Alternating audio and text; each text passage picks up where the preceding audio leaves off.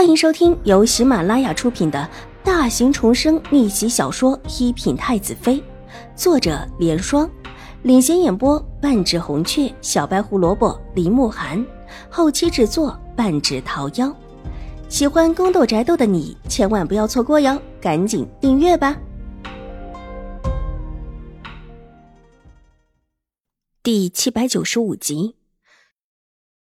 楚留臣早早的便把烛火给灭了，就算有人注意到自己这里，也以为自己睡下了。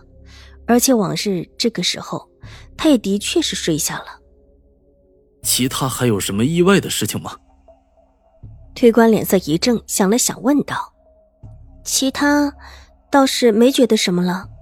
后来便靠着丫鬟睡着了，一觉醒来，外面已经乱了，安堂里的师太。”派了几拨人来过问是否安全，之后外祖母也来了。邵婉如答道：“这也的确是当时的真相。”玉洁进来陪着他之后，两个人也没说什么话，只静默的听着外面的兵器。玉洁一直担心有人过来，邵婉如倒是没有担心这个，后来就靠在席子上睡着了。邵武小姐，能允许我把你的丫鬟再问一遍吗？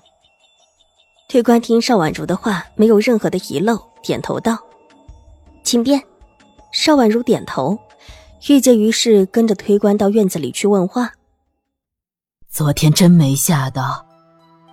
大长公主上下打量着邵婉如，关切的道：“她才过来，还没有来得及说什么，刑部的推官就进来了。”怀祖母放心，我没什么事情。”邵婉如娇笑道。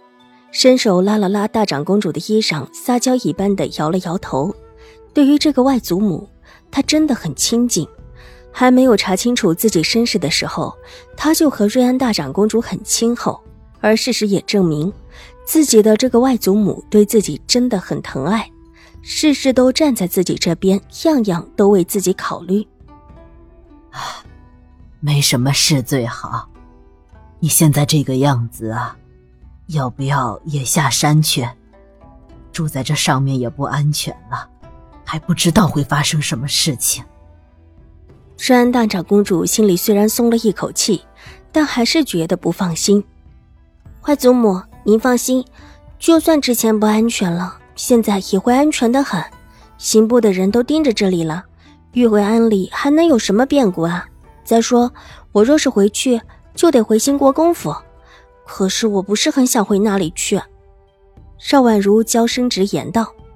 这话说的瑞安大长公主一阵的心疼，心里对新国公府太夫人越发的恨极。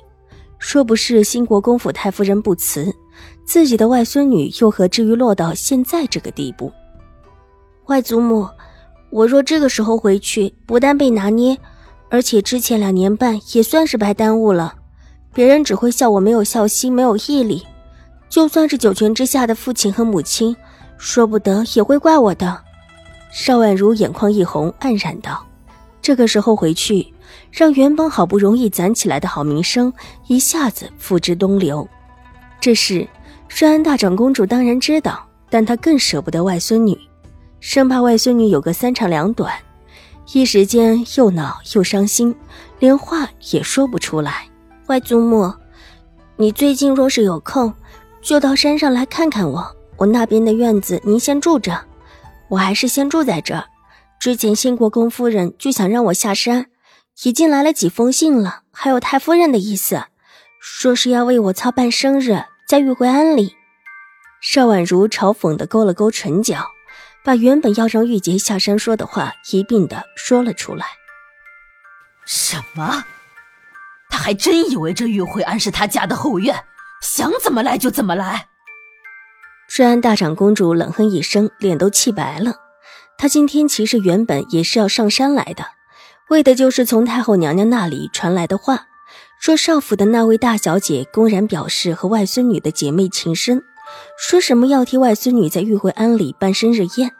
现在居然连新国公太夫人也这么说，果然是老糊涂了。卓卓放心。有外祖母在，绝不会让他们闹腾出什么办生日宴会的事情。这玉惠安也不是兴国公府想伸手就能伸手的地方。瑞安大长公主越发的恼起来，冷笑道：“玉惠庵里发生了这么大的事情，兴国公府到现在也没派个人来问问。就此事，自己绝对不会饶了那个老糊涂的。”小姐，邵大小姐来了。曲月匆匆的跑了进来禀报道。门开处，邵颜如带着一个丫鬟盈盈的走了进来，一条浅褐色的八片长裙，腰间挂着梅花形的丝绦，纤腰一束往上看，浅紫色的青罗纱衣，淡粉色的半臂，配上她周身清雅的气质，只一眼便叫人觉得眼前的女子清雅出尘。一张娇美的脸，更是让这份出色亮彩。进门之后，也没有东张西望。只是恭敬的向着坐在当中的瑞安大长公主行礼，参见大长公主。起吧。大长公主平和的挥了挥手，示意她起来。大长公主，不知道我五妹妹在哪里？祖母和母亲听说玉慧安出了事，急得不行。祖母一时间还犯了旧病，母亲忙着照料她，让我来看看五妹妹。若是在这里住不下去，就先回府去，等这里的事了了，再回来住着。邵颜如抬起头，脸上尽是关切的柔婉笑意。